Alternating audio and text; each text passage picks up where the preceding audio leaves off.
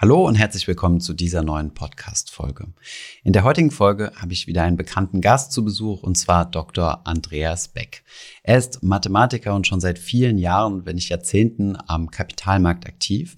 Und ich habe mit ihm über ein Thema gesprochen, was derzeit viele Menschen verunsichert, nämlich das Thema Inflation. Wir haben darüber gesprochen, was uns denn dazu gebracht hat, dass wir derzeit so hohe Inflationsraten haben, wie man das in den Griff bekommen kann, was da die Rolle der Zentralbank ist und welche Anlageklassen einen vor Inflation schützen können. Und jetzt wünsche ich viel Spaß beim ersten Teil meines Interviews mit Andreas.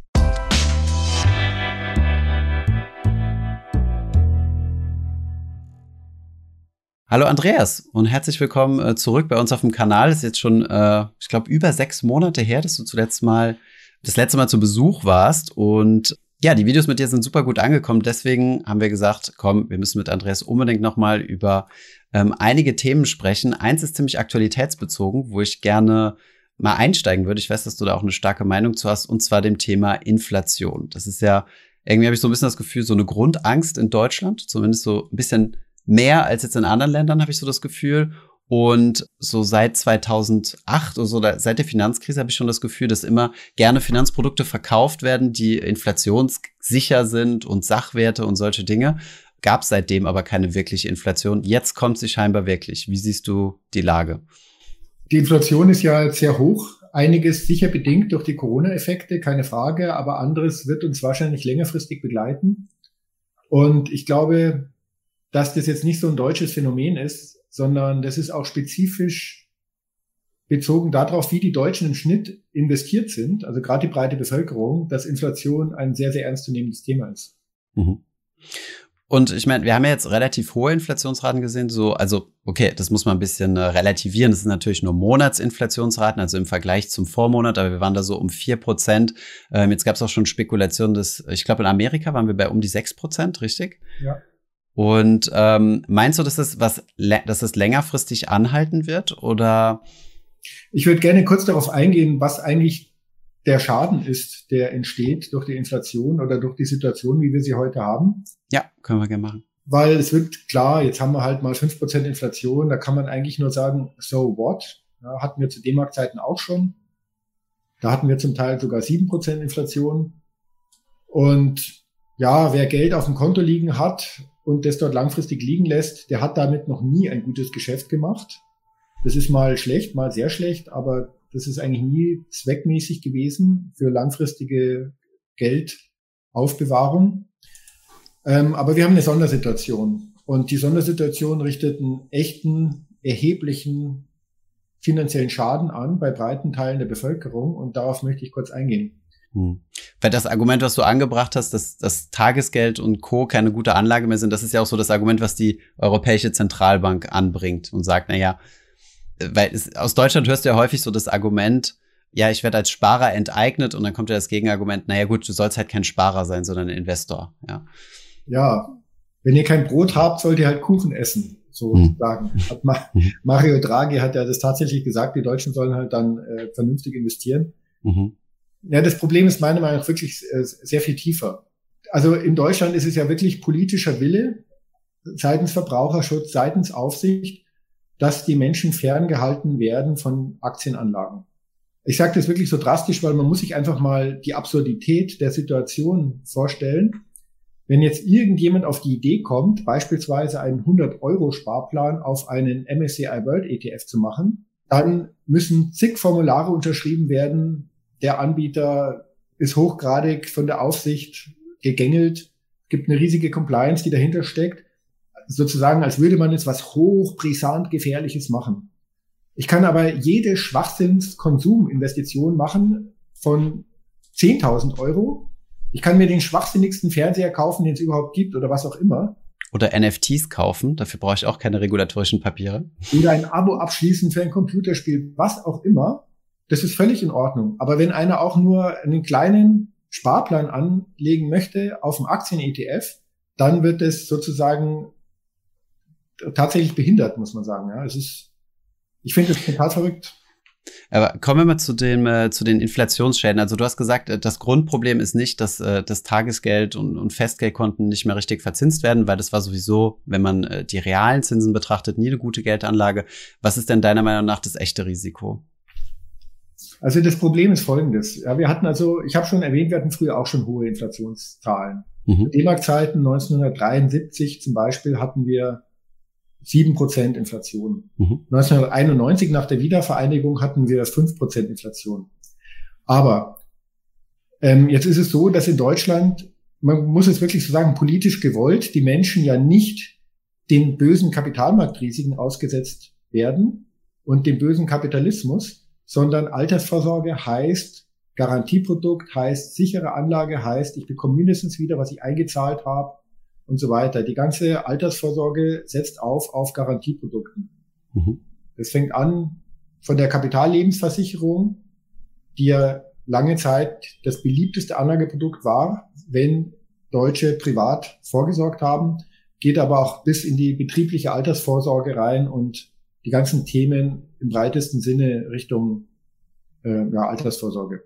Jetzt als wir die hohen Inflationsraten hatten, 1973, ich habe es erwähnt, sieben Prozent waren das. Damals habe ich auf eine zehnjährige Bundesanleihe aber neun Prozent Zinskupon bekommen. Genau. Ja, und 1991, als die Inflation bei fünf Prozent war, habe ich auf eine zehnjährige Bundesanleihe sieben Prozent Zinskupon bekommen. Und das muss man sozusagen wirklich im Auge haben.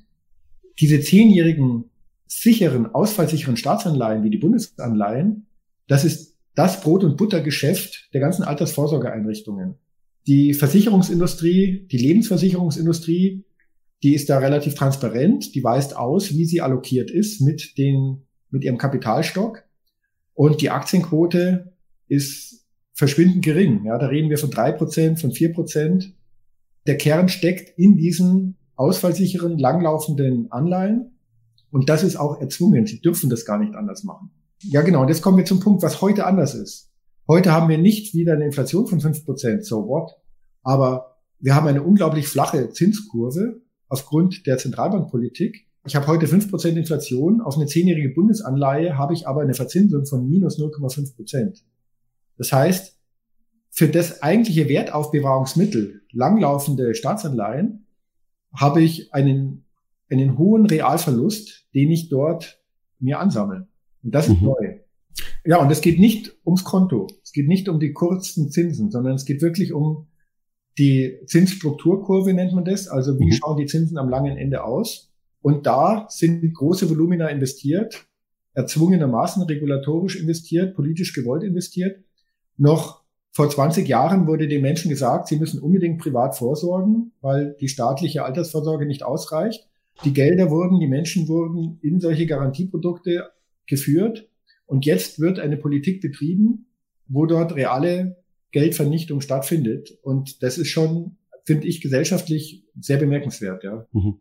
Jetzt hast du gesagt, eben eingangs äh, politisch gewollt. Ähm, was, was meinst du damit konkret? Weil ich meine, im Endeffekt kann man ja sagen, naja, die Zinsstrukturkurve regelt ja äh, in Anführungszeichen der Markt. Ja, also vielleicht nur als kleine Ergänzung, Zinsstrukturkurve heißt normalerweise, wenn ich kurzfristig mein Geld verleihe, ähm, sollte ich weniger Zinsen bekommen, als wenn ich längerfristig mein Geld verleihe, weil ich gehe ja quasi länger ein Risiko ein.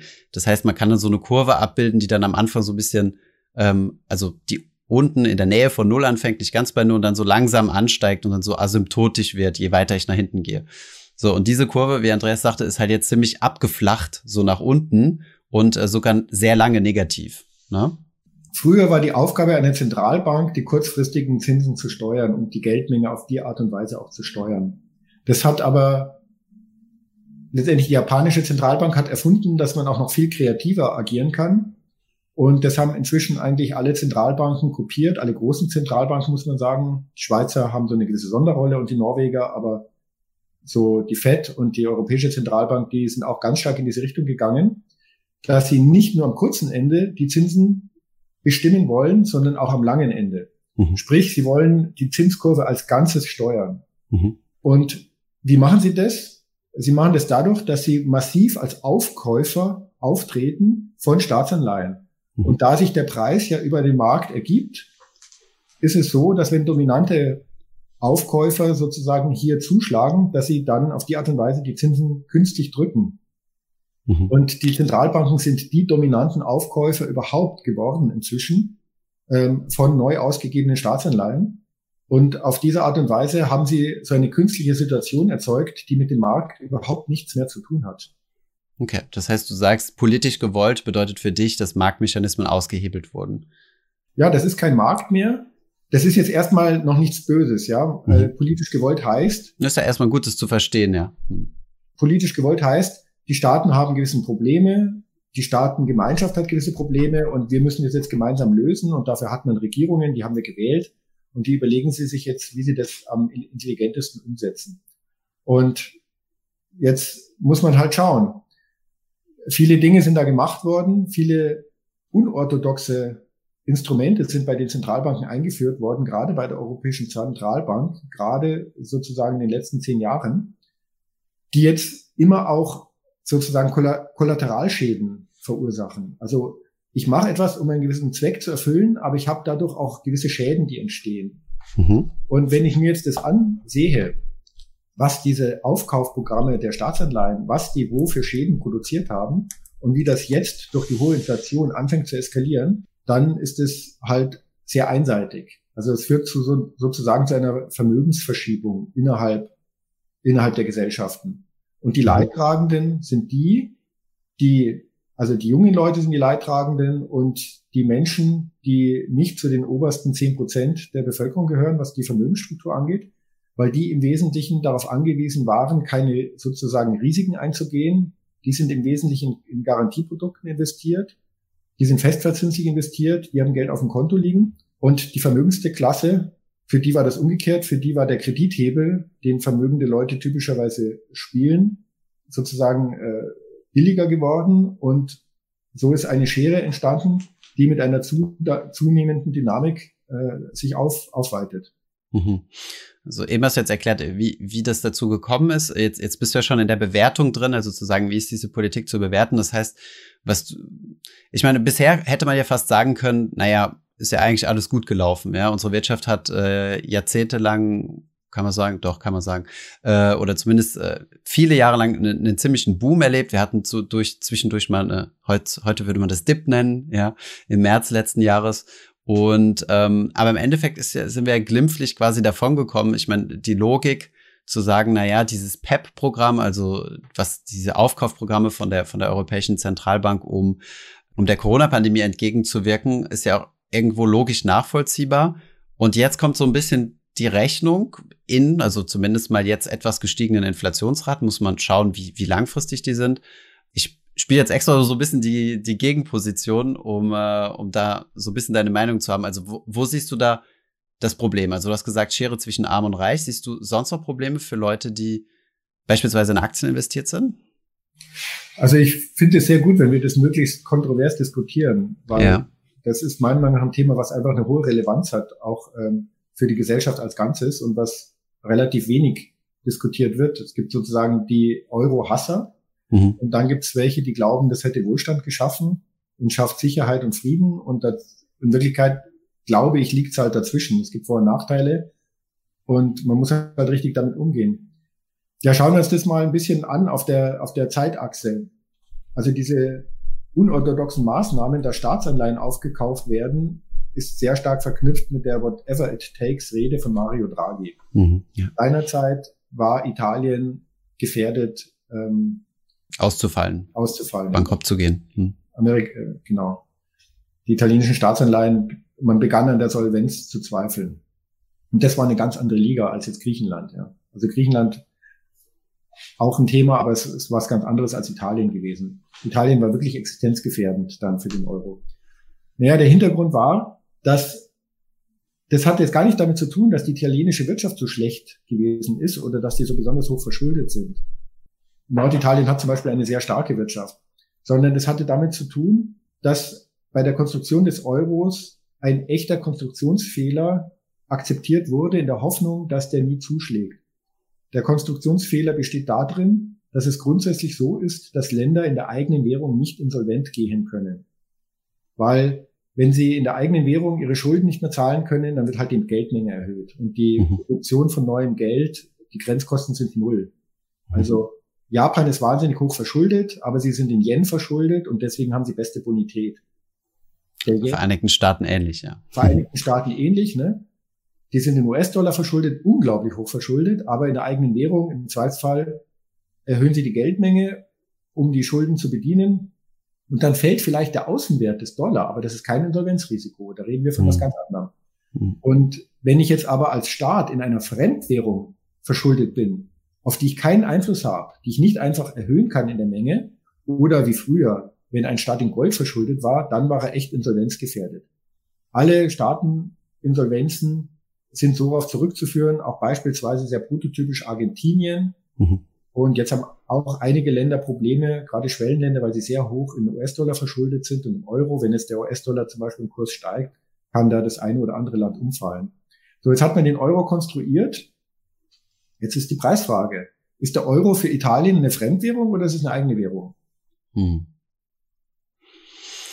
Ja, das kann man, die Frage kann man sich für jedes Land stellen, ja. Also im Endeffekt kommst du also quasi, denke ich mal, durch eine Verallgemeine, äh, Verallgemeinschaftung der Schulden nicht drumherum, ne? Sonst, äh, wer, wer hat denn dann die, die Hoheit? Also orientierst du dich am schwächsten Glied oder am stärksten Glied und, ja. Ja, formal ist der Euro für Italien eine Fremdwährung. Die haben keine mhm. Hoheit über die Produktion, insofern war es nicht ausfallgefährdet.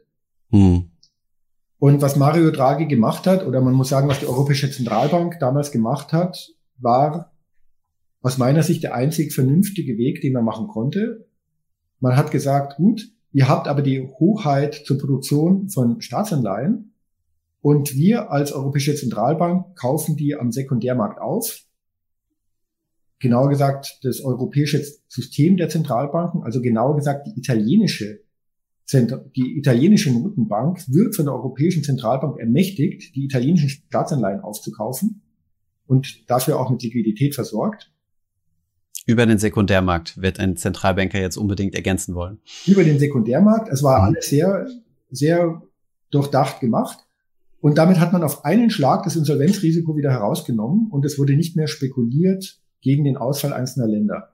Mhm. Aber man hat noch ein zweites gemacht. Man hat noch einen, einen Stabilitätspakt beschlossen, so dass wenn Staaten darauf zugreifen, auf diese Programme, dann müssen sie ihre dann müssen sie auch eine starke Haushaltsdisziplin aufweisen. Also sie müssen dann Ausgabenprogramme und so weiter genehmigen lassen von der EU.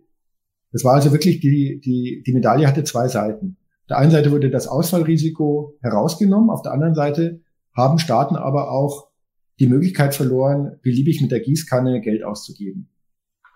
Deswegen wurde Mario Draghi in Deutschland wahnsinnig kritisiert, wegen der einen Seite, wegen der anderen Seite wurde er in Italien wahnsinnig kritisiert. Es hieß die von Deutschland erzwungene Austeritätspolitik. Mhm. Kennen wir alle. Aber es war halt ein Kompromiss und es war eine sehr tragfähige Art, mit dem Problem umzugehen und den Euro dauerhaft sattelfester zu machen. Mhm. Und mit in Corona ist es jetzt gekippt. Wir sind jetzt in einem anderen Währungsregime. Also die Politik hat sich geändert mit den EU-Hilfsfonds, mit den EU-Bonds, die ausgegeben werden und auch damit, dass aufgrund von Corona jede Art von Haushaltsdisziplin ich sage mal vorübergehend, aufgehoben wurde. Also wir sind jetzt eigentlich in einer ganz neuen Situation, die überhaupt nichts mehr zu tun hat mit der Politik, die zu Zeiten von Mario Draghi geführt wurde. Und jetzt kommt noch ein zweites hinzu. Die natürliche Begrenzung dessen, was eine Zentralbank eigentlich macht und ob sie beliebig auch Inflation zulassen kann und die Geldmenge erhöhen kann. Die Frage ist ja normalerweise dadurch geklärt, dass sie ein eindeutiges Mandat hat. Die Aufgabe der Europäischen Zentralbank ist, dass der Euro stabil bleibt und das wurde so definiert, die Inflation kleiner gleich zwei Prozent äh, mhm. übersteigt. Es gab ja sehr viel beachtet auch ein Urteil vom Bundesverfassungsgericht, welches darauf abgezielt hat, dass die Europäische Zentralbank ihre Argumente für ihre unorthodoxe Politik nicht ausreichend dargelegt hat, sie hat das nicht ausreichend begründet, warum das aus Sicht ihres Ziels, die Inflation kleiner gleich zwei Prozent zu halten, notwendig ist. Mhm. Das ist ja dann so gestritten worden etwas, hat jeder verfolgt, ist ähm, inzwischen mhm. beigelegt worden, dieser Streit. Aber es ist damals nochmal klar geworden, dass die Europäische Zentralbank genau dazu ermächtigt ist, das zu tun und mehr Macht hat sie auch nicht. Und jetzt haben wir die Situation, dass die Inflation deutlich höher ist und eigentlich müsste die Europäische Zentralbank jetzt reagieren. Und das tut sie nicht. Das tut sie sogar noch weniger als meinetwegen jetzt eine FED, die schon gesagt hat, dass es auf die Art und Weise nicht weitergeht und dass gegebenenfalls auch früher die Zinsen erhöht werden und die Aufkaufprogramme der Staatsanleihen aufgegeben werden. Mhm. Und deswegen ist der Euro jetzt noch gefallen äh, zu ausländischen Währungen, insbesondere zum US-Dollar und zum Schweizer Franken. Das alles ist natürlich inflationsfördernd.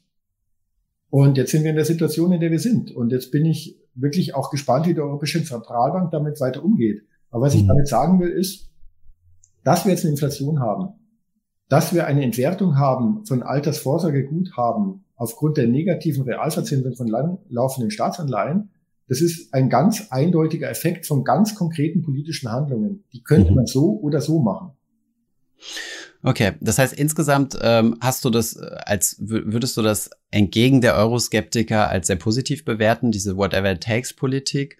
Siehst aber kritisch, dass äh, in Corona-Zeiten die ja, wie soll man das sagen, die Restriktionen, die quasi auferlegt wurden, um beliebig äh, quasi Geld zu drucken, ich vereinfache es jetzt mal ein bisschen, ähm, dass die quasi aufgeweicht wurden und ähm, ja, da, deswegen quasi die, die Geldmenge stark gestiegen ist, ohne dass man sich jetzt an besondere Auflagen halten muss. Und die Folge ist, davon ist jetzt halt die Inflation, ja.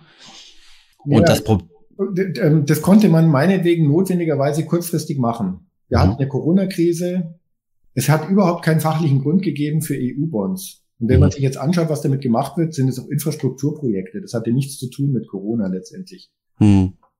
Aber okay, man, man, hat, man hat eine besondere Krisensituation von mir aus, dann kann man alle möglichen Regeln zeitweise mal aufweichen. Aber die Frage ist ja, wie, wie geht es jetzt weiter? Kommen wir wieder zurück zur Disziplin? Aber eine ganz provokative Frage, warum brauchen wir denn die Disziplin überhaupt? Wenn wir uns zum Beispiel mal die, die amerikanischen Haushalte angucken oder den amerikanischen Haushalt anguckt, so jedes mittlerweile fast alle sechs Monate, habe ich das Gefühl, äh, geht der geht der ja quasi pleite und dann wird nochmal entschieden, so kommen wir drucken jetzt einfach nochmal weiter, wir erhöhen die, die, die Schulden, also die, die Schuldenuntergrenze wird jetzt nochmal ein bisschen hochge, äh, sorry, Obergrenze wird jetzt ein bisschen angehoben. Äh, warum können wir das nicht einfach so in Europa machen und jeder Staat kriegt äh, so viel Geld, wie er will? Also kann einfach so viel Anleihen auf den Markt schmeißen und die werden gekauft. Um es jetzt mal übertrieben darzustellen. Ich, ich muss ein bisschen abstrakt antworten. Also die ganze Wirtschaft, alles, worüber wir hier reden, hat ja zwei Seiten. Die eine Seite ist die Produktion, die Güter müssen erzeugt werden. Und die zweite Seite ist dann die Verteilung der Güter und die Verteilung der Erträge, die damit generiert werden mit der Wirtschaft. Mhm. Und der erste Teil funktioniert blendend. Ich glaube, da sind wir uns alle einig. Mhm. Also selbst in die Corona, Produktion, die Produktion, es ist fantastisch. Mhm. Also selbst während Corona waren die Regale voll. Okay, jetzt gibt es im Moment so ein paar Lieferengpässe mit ein paar Dingen, aber im Prinzip die Produktion, der Kapitalismus, die Globalisierung, die Weltwirtschaft, Wahnsinn. Also was da für Produktionsfortschritte sind, was für Innovationen ist, wie jetzt der Impfstoff aus dem Nichts entstanden ist, großartig. Das ist überhaupt nicht das Problem. Das Problem mhm. ist die Verteilung. Und da sind wir eben auf der politischen Seite. Geld regelt den Zugang zu knappen Ressourcen, könnte man sagen. Jeder würde mhm. gerne in Berlin, Prenzlauer Berg wohnen, aber nicht jeder kann sich leisten. Wie gehe ich damit um? Mhm. Und diese ganze Frage der Geldmengensteuerung, die ganze Frage der Inflation, ist keine Frage der Produktion, sondern es ist eine Frage der Verteilung der Erträge, die in der Gesellschaft produziert werden, innerhalb der Gesellschaft. Und da ist Amerika kein Beispiel, wie man das gerne hätte. Aber in Amerika ist es auf jeden Fall so, entweder die Leute sind verschuldet oder sie haben Aktien. Hier in Deutschland ist es eben so, die Leute sind ja tatsächlich in Anlageprodukten investiert, die, in, die konkret betroffen sind von dieser Geldpolitik, also konkret negativ betroffen. Mhm. Man kann es auf einen ganz einfachen Punkt sprechen. Es wird immer ganz heiß diskutiert, brauchen wir eine Vermögenssteuer? Ist eine Vermögenssteuer gerecht? Sollten die reichsten zehn Prozent oder das reichste Prozent nicht mal abgeben. Und in Wirklichkeit ist diese Politik eine Vermögensteuer für die kleinen Vermögen. Also wenn ich, wenn ich mir anschaue, was der tatsächliche Wert ist der Altersvorsorgeansprüche und wie der sich verändert durch die Politik der letzten Jahre und wie das jetzt weitergeht, das ist einfach, diese Entwertung ist ja nichts anderes als eine Vermögenssteuer. Also es, es geht eigentlich immer nur um die gesellschaftliche Verteilung und wo wollen wir als Gesellschaft eigentlich hin. Es geht nicht darum, dass irgendwas komplett zusammenbricht oder, mhm. oder so. Das heißt, du sagst, wenn wir jetzt in dieser utopischen oder ich nenne es jetzt mal utopischen Welt, wo du einfach äh, beliebig viel drucken kannst, würde das ähm, deiner Meinung nach die, die, die Schere zwischen Arm und Reich weiter auseinandertreiben, aus dem Hintergrund, also weil man das halt so in Amerika beobachten kann? Aus dem einfachen Grund, weil die vermögenden Leute haben alle Sachwerte mhm. und denen mit Kredit gehebelt. Mhm. Das heißt, der Kredit verliert an Wert und die Sachwerte gewinnen an Wert langfristig durch die Inflation. Mhm. Mit so einer Strategie äh, gewinne ich durch diese Politik. Wenn ich allerdings jetzt zur breiten Bevölkerung gehöre, dann habe ich keine hohen Kredite. Also ich habe vielleicht eine Hypothek auf mein Haus. Auch das ist ja dann gut gelaufen jetzt die letzten Jahre. Sehr gut gelaufen sogar. Mhm. Aber ansonsten ist das Gros meines Vermögens in Deutschland in Garantieprodukten. Mhm. Und dann habe ich noch was auf dem Konto und damit zahle ich die Zeche von, von dem Ganzen. Mhm. Okay. Jetzt gibt's ja äh, einen, einen wichtigen strategischen äh, Bundesbank-Sitz, der in Deutschland äh, frei geworden ist, nämlich der ähm, Chef der Deutschen Bundesbank ist ja zurückgetreten, Jens Weidmann. Und jetzt nehmen wir mal an, du würdest jetzt äh, seinen, seinen Sitz einnehmen. Ich weiß nicht, ob du dich beworben hast. Äh, die Kandidatenliste ist ja, wird ja schon wild spekuliert. Was würdest du, oder was sind so deine Vorschläge, was du tun würdest oder raten würdest in der EZB? Du hast ja dann ein Stimmrecht quasi in der EZB in so einer Position. Die EZB darf man sich nicht so vorstellen, dass ein Herr Weidmann dort die Möglichkeit hatte, viel zu bewegen. Nee, natürlich nicht. Aber was wäre so, was würdest du so einbringen, sagen wir es mal so? Was, was denkst du, wäre eine richtige Geldpolitik in, in der jetzigen Situation? In Anbetracht von steigenden Inflationsraten, anhaltenden Anleihekaufprogrammen? Also, ich meine, wir Deutschen, wir würden ja gerne nicht als böse gelten. Und mhm. deswegen ist es jetzt immer auch sehr zurückhaltend, wie Deutschland agiert für mich wirklich das absolut Unbegreifliche war, als die Idee aufkam aus Italien und Frankreich, man müsse jetzt EU-Bonds machen mhm. oder irgendwas in dieser Richtung. Ja. Wie man es dann genau bezeichnet, war ja egal. Und dann haben sich die Nordländer dagegen gestellt und haben das auch sehr gut begründet. Und es wäre politisch aus meiner Sicht überhaupt kein Thema gewesen, wenn Deutschland sich dann solidarisch mit den Nordländern aufgestellt hätte. Wir waren nicht die Treiber dieser, dieser Opposition. Man hätte da mitmachen können, dann wäre das nicht dazu gekommen. Jetzt haben wir den Salat, jetzt ist es da. Jetzt wurde allen immer versprochen, ja, ja, das ist ja nur kurzfristig. Das ist ja einmalig und das wird auch zurückgezahlt. Mhm. Ja. Aber haben wir diese Verallgemeinerung der Schulden nicht sowieso schon implizit? Also wenn du ja gesagt hast, ähm, so die, der Konstruktionsfehler vom Euro. Und wenn jetzt, wenn jetzt äh, Italien, also wenn wir jetzt Italien schützen müssen davor, dass es, dass es pleite geht als Land, ähm, dann müssen das ja alle Euro-Länder machen. Und äh, wenn die EZB jetzt Anleihen kauft mit dem Geld von allen Euro-Ländern, dann hast du ja quasi eine implizite Verallgemeinerung der Schulden schon, oder? Thomas, ich mache. Oder habe ich da einen Denkfehler? Ich, ich gehe jetzt ganz konkret auf deine Frage ein. Was will mhm. ich? Weil ähm, im Prinzip wüsste ich tatsächlich, was ich tun muss. Das Grundproblem ist ja, dass die geburtenstarken Jahrgänge in vielen Ländern bald in Rente gehen und dass mhm. unsere Altersvorsorgesysteme und auch unsere Gesundheitssysteme und auch die Infrastruktur dann nicht mehr aufrechterhalten werden kann. Mhm. Also es entstehen ja nicht nur wahnsinnig viel Kosten, sondern es brechen ja dann auch Steuerzahler weg. Mhm. Und vor diesem Problem stehen ganz, ganz, ganz, ganz viele Länder. Und jetzt ist die Frage, wie kann ich mich da rausfinden? Also irgendjemand brauche ich, der die Zeche zahlt. Mhm. Am besten wäre es natürlich, ich finde im Ausland jemand, der die, der äh, mir die Zeche zahlt. Die Alternative wäre, ich mache eine Vermögenssteuer.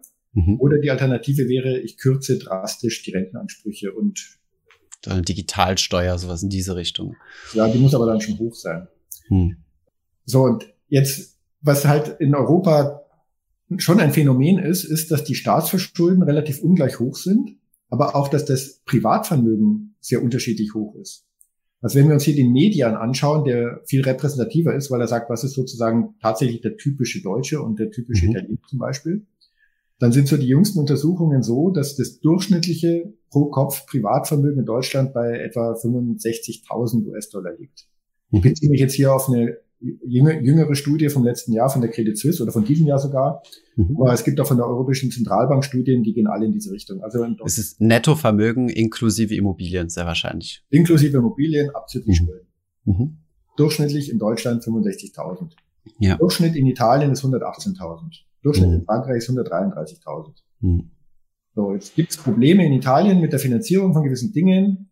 Jetzt sagt die Politik, wir sind eine EU, wir müssen uns gegenseitig helfen. Dann frage ich mich natürlich schon als erstes, warum muss eigentlich jetzt der deutsche Steuerzahler erstmal äh, in die Bresche springen und das wird nicht erstmal innerhalb von Italien gelöst, wenn das Privatvermögen dort im Schnitt höher ist. Oder anders formuliert, die Lösung wäre ganz einfach. Alle Welt kauft Staatsanleihen und wenn sie es nicht, mhm. dann macht es die Zentralbank. Deutschland wurde ja kritisiert, dass wir uns so wenig verschulden. Mhm. Weil dadurch die Zentralbank, die gewisse Quoten einhalten musste, nicht beliebig viele italienische Staatsanleihen kaufen konnte, weil sie im Verhältnis auch deutsche kaufen musste, die es aber gar nicht mehr gab. Mhm. So, die Lösung ist, wir hauen hunderte Milliarden neuer Schuldscheine raus. Mhm. Und investieren das in einen Pensionsfonds, wie die Norweger, kaufen dafür weltweit Aktien. Mhm dann hätten wir folgende Situation. Der Staat ist dann ähnlich hoch verschuldet wie zum Beispiel Italien, mhm. aber das Privatvermögen wäre auch ähnlich hoch. Also du meinst wir als Deutsche, also redest jetzt nicht als Europa. Nee, wir als Deutsche. Wir mhm. haben ja das Phänomen, dass wir eine relativ niedrige Staatsverschuldung haben im Verhältnis zu den Problemländern, mhm. aber auch das Phänomen, dass wir ein niedrigeres Privatvermögen haben mhm. und auch nochmal ganz spezielle Themen mit der Art und Weise, wie bei uns die Altersvorsorge reguliert ist. Und jetzt könnte man aber die Verschuldung natürlich sofort aufs gleiche Niveau führen. Man hätte es homogen und könnte das Geld jetzt aber nicht verpulvern, sondern könnte das Geld nehmen und könnte damit einen Staatsfonds gründen, der weltweit Aktien aufkauft. Mhm. Und damit hätten wir eine Homogenisierung und wir würden die anderen Länder nicht zwingen, irgendwas jetzt Schmerzhaftes zu machen, sondern wir hätten uns einfach ein Niveau gehoben und wenn jetzt die Geldmenge erhöht wird und was auch immer gemacht wird, so what? Das müsste dann aber synchron mit äh, weltweiten Zentralbanken sein, sonst würde ja der Euro stark abwerten, oder? Nein, würde er nicht, weil ich schaffe ja Vermögenswert. Mhm. Okay. Also die Bundesanleihe, die, die Zinsen der Bundesanleihen würden steigen von minus 0,5 vielleicht auf plus 1, aber da wären alle dankbar. Auch die mhm. Versicherungsgesellschaften, alle wären dankbar. Also Deutschland würde vielleicht auf das Niveau von Italien kommen, aber wir würden ja Sachwerte kaufen. Also wir würden so agieren wie die äh, zum Beispiel die Schweizer Nationalbank. Mhm. Die versucht ja, den Schweizer Franken nicht zu stark werden zu lassen. Was macht sie? Sie produziert Schweizer Franken, aber kauft damit weltweit Sachwerte auf. Mhm. Und äh, damit schafft sie ja Bilanzvermögen, was ja nicht nur werthaltig ist, sondern was auch noch Erträge produziert. Damit senke ich die Bonität eines Landes nicht. Und ähm, wie ich dich kenne, hast du mal durchsimuliert, wie groß müsste ein solcher Fonds sein? Oder hast du noch keine Simulation dazu gemacht? Wie viel Milliarden oder Billionen? Ja, solange der Herr Finanzminister bei mir nicht angerufen hat, habe ich noch keine Simulation gerechnet. Ach so. Erst muss die Rechnung bezahlt werden, verstehe. Äh, okay, großartig. Ähm, schließt dann vielleicht dieses Inflationsthema noch einmal ab, weil ähm, ich wir, wir sind jetzt schon fast, also nicht fast, sondern ziemlich geldpolitisch geworden. Kommen wir nochmal auf den einzelnen äh, Privatanleger zurück, der jetzt meinetwegen sein ETF-Depot hat und äh, sich Sorgen macht, was ist jetzt mit der Inflation. Ja, also wie, wie würdest du, wie würdest du dich aufstellen, wenn ich jetzt mal davon ausgehe, dass, äh, dass jetzt eine Inflation kommen wird von vier Prozent plus? Ein breit gestreutes Aktienportfolio ist in dem Sinne nicht zu schlagen und ein breit gestreutes Aktienportfolio produziert ja auch die ganzen Produkte, die im Warenkorb sind, über den die Inflation gerechnet wird. Also wenn Gibt's ich weltweit Sach Sachwerte kaufe in diesem Sinne, dann bin ich da relativ geschützt. Und gibt es da, weil es gibt ja, also zumindest kurzfristig gibt es ja keinen, keinen Nachweis dafür, dass Aktien kurzfristig ein guter Schutz gegen Inflation sind. Langfristig müssen sie es ja sein, sonst mit die Unternehmen es nicht schaffen, die Preise anzupassen und damit den Umsatz hochzukriegen, würden sie ja pleite gehen. Aber gibt es da gewisse Branchen, wo du sagen würdest, äh, von den Branchen würde ich in Hochinflationsphasen tendenziell eher die Finger lassen? Oder kann man das so nicht pauschalisieren? Ich würde es nicht pauschalisieren. Du hast ganz recht, kurzfristig ist die Korrelation gar nicht so hoch. Aber mittelfristig und langfristig ist sie sehr hoch. Und da jetzt zu sagen, diese Unternehmen sind spezielle Gewinner von der und der Inflation, das halte ich schon wieder für zu prognoselastig. Mhm. Welche Unternehmen Marktmacht haben, langfristig, hängt in erster Linie schon davon ab, wie gut die Qualität der Produkte ist, wie die die weiterentwickeln Und das wissen wir alle nicht, wer da in zehn Jahren das Sagen hat, in welcher Produktklasse. Mhm. Das ist ein offener. Wettbewerb. Sehr gut. Und über Gold hatten wir ja schon mal gesprochen. Das ist ja auch für dich äh, kein, also du siehst ja auch Gold jetzt nicht als, als ultimativen Inflationsschutz, ja. Ja, interessant ist schon auch, was der Goldpreis jetzt gemacht hat, weil die Inflation ist sehr hoch, Gold ist trotzdem nicht gut gelaufen. Hm, ja. Auch der Bitcoin übrigens nicht. Ich hoffe, diese Podcast-Folge hat dir gefallen. Wenn ja, dann zöger doch nicht in deinem Umfeld über diesen Podcast zu sprechen, bei Freunden und Bekannten. Ich denke, es gibt auch in deinem Umfeld viele Menschen, die sich für das Thema finanzielle Bildung interessieren oder interessieren sollten. Wenn du auf iTunes bist, würden wir uns auch freuen, wenn du uns eine positive Bewertung dalässt. Das hilft uns, den Podcast noch einfacher auffindbar zu machen. Alle wichtigen Links und Verweise findest du wie immer in den Show Notes zu diesem Podcast. Vielen Dank fürs Zuhören und bis zum nächsten Mal.